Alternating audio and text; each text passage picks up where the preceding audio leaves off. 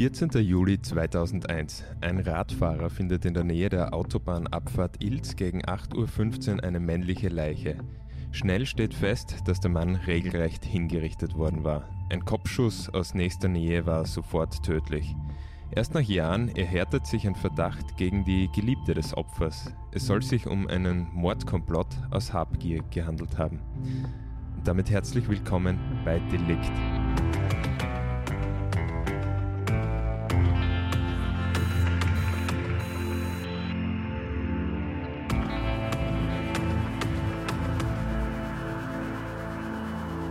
Mein Name ist David Knees und ich sitze hier im Podcaststudio der Kleinen Zeitung mit Hans Breitecker, den treue Delikthörerinnen und Hörer schon aus vielen Folgen kennen. Deswegen werde ich dich jetzt nicht extra vorstellen. Aber danke, dass du heute wieder da bist, Hans. Gerne, hallo. Ja, es ist die inzwischen fünfte Staffel Delikt, die erste Folge nach einer Sommerpause. Und unser heutiger Fall hat sich auch an einem sehr heißen Sommertag ereignet. Hans, an diesem Sommertag am 14. Juli in der Früh, was fanden die Ermittler an diesem Tatort? Ja, am Tatort war folgendes Bild. Äh, neben einem Feldweg, unmittelbarer Nähe der Südautobahn, lag die Leiche eines Mannes, der eine Schusswunde aufwies, der aber auch äh, einen Stich im Rücken hatte. Dieser Stich hat ihn gelähmt und dann ist er erschossen worden, aber auf die auf den Datumlauf werden wir noch kommen. Es ist dort eine, ein Zigarettenstummel gelegen, der dann eine wesentliche Rolle im, bei den Ermittlungen gespielt hat, aber das musste alles erst ausgewertet werden. Naja, ansonsten äh, war nichts Auffälliges. Okay, also dieser Mord in der Nähe der Autobahnabfahrt, wo man zuerst keine eindeutigen Spuren gehabt hat, aber man wusste relativ schnell, wer der Mann war. Naja, das, das äh, Einzige, was war, man hat ihn sofort identifizieren können, weil die, der Aus, also sein Personalausweis und andere Utensilien persönliche sind neben der Leiche gelegen. Und damals ist man davon ausgegangen, äh, dass, äh, dass er unter Umständen, äh, dass diese Tat mit, einem, mit einer Tat in Italien vielleicht in Zusammenhang steht. Das war die erste Vermutung. Später ist man dann noch äh, in die Slowakei zur Freundin, hat eine Spur in die Slowakei geführt. Aber wie gesagt, das hat sich im Laufe der Ermittlungen relativ bald herauskristallisiert. Rätselhaft war, warum die Täter äh, eben den Ausweis zurückgelassen haben, den Personalausweis oder Reisepass und äh, wenn, wenn das ein Auftragsmord der Mafia gewesen wäre, die Tat in Italien, die können wir dann später auch noch er, erörtern, hat mit der neapolitanischen Mafia zu tun gehabt und da hat man einen Racheakt nicht ausgeschlossen. Äh, Mafia hätte wahrscheinlich die Papiere verschwinden lassen, dass man den Mann nicht so äh, rasch identifizieren hätte können oder hätte auch die Leiche unter Umständen verschwinden lassen. Ja, das ist ja eigentlich blöd gesagt jetzt, aber fast ein Geschenk an die Ermittler, dass man diese Identifizierung des Opfers so leicht möglich macht. Und das waren ja nicht nur die Ausweisdokumente bei ihm, es wurden ja auch Zugtickets gefunden, die dann eben die es möglich gemacht haben, seine Reisetätigkeit danach zu vollziehen. Richtig, er hat alles bei sich gehabt, es ist nichts geraubt worden. Äh, er war ja auf dem Weg aus der Slowakei Richtung Italien mit dem Zug, er ist am Wiener Südbahnhof ausgestiegen. Das war relativ bald klar. Und äh, er muss dort, auch das war relativ rasch äh, stand relativ rasch fest, er muss dort zu seinen Mördern ins Auto gestiegen sein. Mhm. Denn er wollte ursprünglich mit dem Zug weiter nach Italien, in seine Heimat.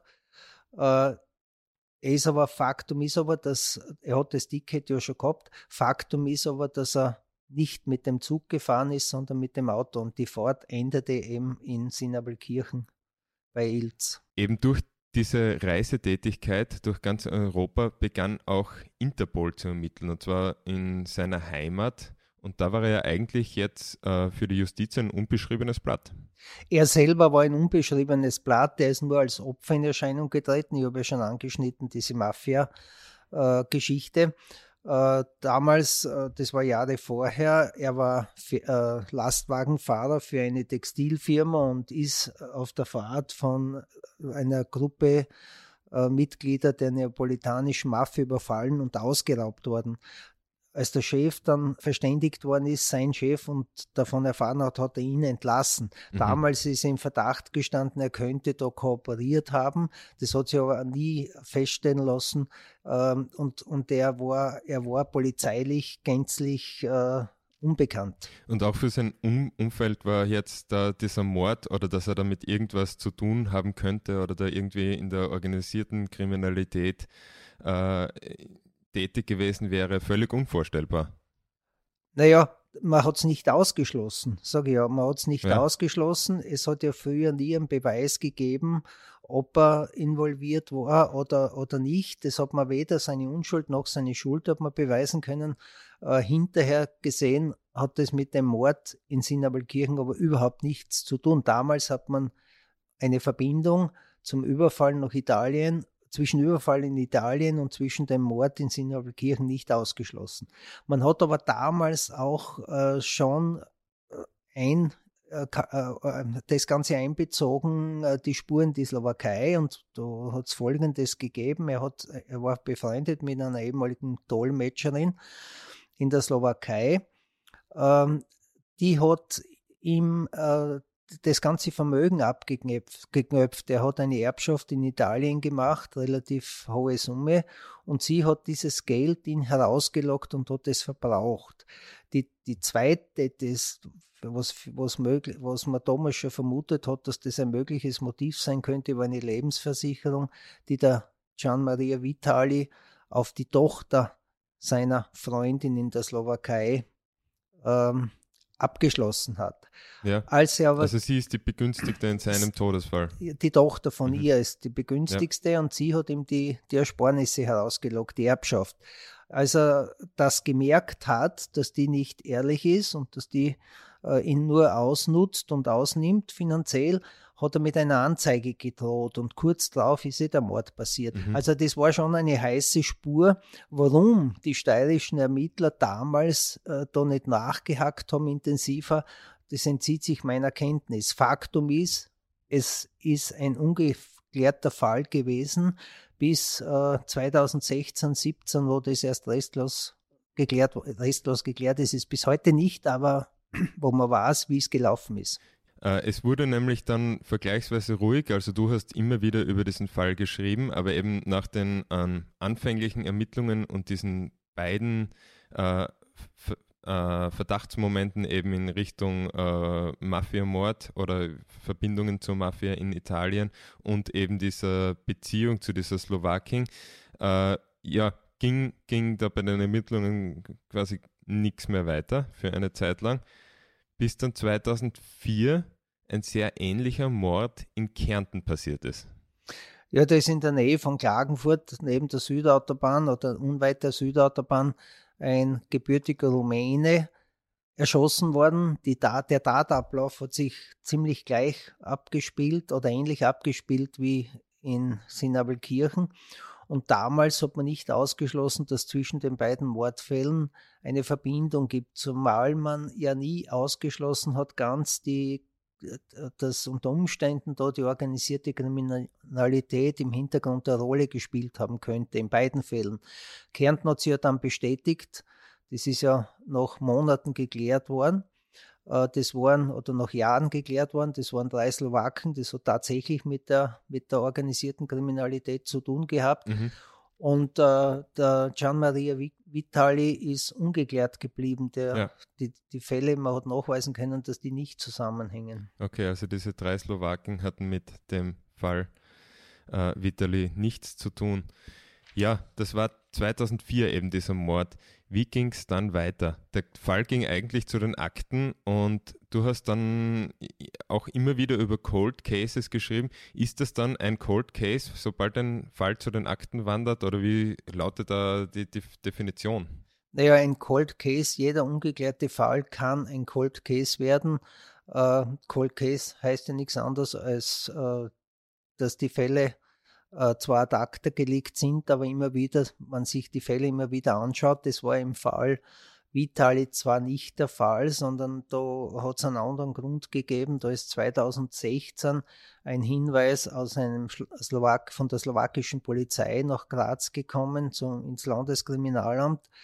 Äh, und zwar hat ein drogenabhängiger Häftling behauptet, dass er was wisse über einen Mord in Österreich. Da ist nicht gesagt worden, dass um den Mord Vitali geht, sondern es ist gesagt worden, es geht um einen Mord in Österreich. Und dieser Häftling hat Details geschildert und Namen genannt. Und so ist man dann auf, die, auf eine Gruppe äh, der, auf die Freundin noch einmal gekommen und auf eine Gruppe rund um die Freundin, um einen Ex-Schwager und zwei andere noch, die da eine mhm. Rolle gespielt haben. Aber das war Auslöser für die, für die Ermittlungen, für die neuerlichen. Das war 2016, das also war da 2000, ist alles wieder losgegangen? Naja, die Steirer haben dann, genauso wie ganz Österreich, hat die Polizei nach einem ungeklärten Mord gesucht, auf den die Details, die bekannt waren oder von diesen Drogenabhängigen bekannt gegeben worden sind, der slowakischen Polizei.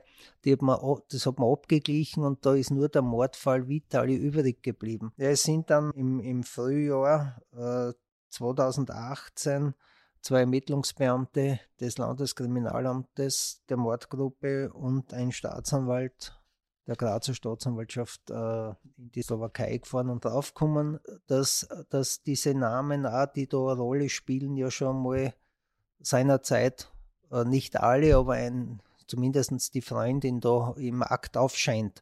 Und so hat man das wieder von hinten aufgerollt und tatsächlich äh, ist man zu einem Erfolg gekommen. Ja, jetzt kommen wir zu dieser Freundin, von der jetzt schon öfter die Rede war, der Ludmilla B. Was war das für eine Beziehung, die, die sie zu ihm geführt hat? Was weiß man denn darüber? Naja, äh, für Vitali war das die große Liebe. Zumindest äh, ist er regelmäßig zu ihr in die Slowakei gereist, äh, bis er dann, wie er vorhin schon ja. erwähnt, dass sie ihn dann eigentlich nur gebraucht hat, um ihn finanziell ausnehmen zu können. Und wie er das dann überrissen hat und wie er kapiert hat, um was es eigentlich geht, dass das nicht die Liebe ist, sondern dass das eine finanzielle Geschichte ist, dass das ein Ausnutzen ist, dann hat er mit der Anzeige gedroht. Ludmilla B. war ja nicht alleine tätig. Wer war denn noch involviert in diesen Komplott? Äh, das war ihr Ex-Schwager, der Michael P., 54 Jahre alt. Dann der Miroslav D., 57 Jahre alt. Und der Igor P., 58 Jahre alt. Äh, die waren alle in Grünauer wohnhaft. Und die haben, äh, die, die, mir, äh, die Ludmila P., auch 57 Jahre alt, die steht ja im Verdacht, dass sie den Mord in Auftrag gegeben hat, weil er mit einer Anzeige gedroht hat, der Vitali. Ähm, die Mordpläne sollte Miroslav D. geschmiedet haben. Das weiß man inzwischen. Der ist ja in Graz dann verurteilt worden. Auf das werden wir später noch kommen. Der Igor P. ist ein Rollstuhlfahrer, der Kontakt da zur Unterwelt hatte und der hat die Tatwaffe besorgt. Eine Pistole 9 mm. Und der Eckschwager äh, war dabei. Eckschwager, der Michael B. und der Miroslav D. sind dann mit dem Auto, weil sie gewusst haben, dass äh, Gian Maria Vitali nach Italien fährt, äh, sind sie vorausgefahren nach Wien zum Südbahnhof. Das hat man alles inzwischen feststellen können. Und dort haben sie den Vitali aus dem Zug geholt und haben ihm gesagt, sie fahren mit ihm nach Italien und der Vitali ist bei ihnen eingestiegen. Er hätte ja eigentlich ein Ticket nach Italien gehabt. Das heißt, eigentlich dann war klar, dass er die gekannt haben muss das war von Haus aus klar, dass er, dass er einen der Mörder gekannt haben muss und tatsächlich gekannt hat er ja den Michael B., also den Ex-Schwager seiner Geliebten. Äh, weiß man, unter welchem Vorwand die ihn dann in dieses Auto geholt haben oder überredet haben, doch nicht mit dem Zug zu fahren? Nein, nein, die haben ihn mit, unter dem Vorwand, dass sie nach Italien unterwegs sind und dass er äh, mit ihnen mitfahren mhm. kann, äh, dort erwartet. Und das hat so stattgefunden, die sind dann weggefahren und sind dann noch bei der Raststation Leupersdorf, sind kurz stehen geblieben, haben Einkehr gemacht und äh, haben einen Kaffee getrunken. Dann sind sie weiter. Das hat der Kellnerin dann auch bestätigt, dass die drei Männer dort waren. Und wie ging es dann weiter? Haben Sie dann unter einem Vorwand gesagt, Sie wollen jetzt dort abfahren auf der Autobahn? Hat man das feststellen können? Die Fahrt ist dann in Sinnerwaldkirchen beendet worden. Dort hat man vermutlich unter dem Vorwand, dass man übernachten möchte oder einige Stunden schlafen möchte im Auto, ist man von der Autobahn abgefahren, neben auf einem Feldweg stehen geblieben und dann durfte der Vitali noch eine Zigarette rauchen. Der Stummel ist dann sichergestellt worden, darum weiß man das. Es hat dann der Miroslav D. ein stilettähnliches Messer gezogen, hat ihn in den Rücken gestochen und dabei so schwer verletzt, dass er äh, gelähmt war. Also der, der Gian Maria Vitali, der sich hinknien musste vorher, konnte sich dann nicht mehr bewegen. Er war bewegungsunfähig und dann hat äh, der Michael B. Mit, ihm mit der Pistole in den Kopf geschossen. Mhm. Und danach haben sie anscheinend den Tatort einfach so verlassen, ohne irgendwelche Spuren. Sie haben die Leiche so liegen gelassen, wie er hingefallen ist. Sie haben äh, die, den, die Zigaretten äh, oder den Rest der Zigarette dort so liegen lassen. Sie haben überhaupt nichts, sie haben nichts verändert. Sie sind einfach äh, mit dem Auto weggefahren. Das war ein, ein, ein dunkler Kombi. Äh, das hat man dann auch nachvollziehen können aufgrund von Aussagen, der da gesehen, das Auto ist ja gesehen worden. Mhm.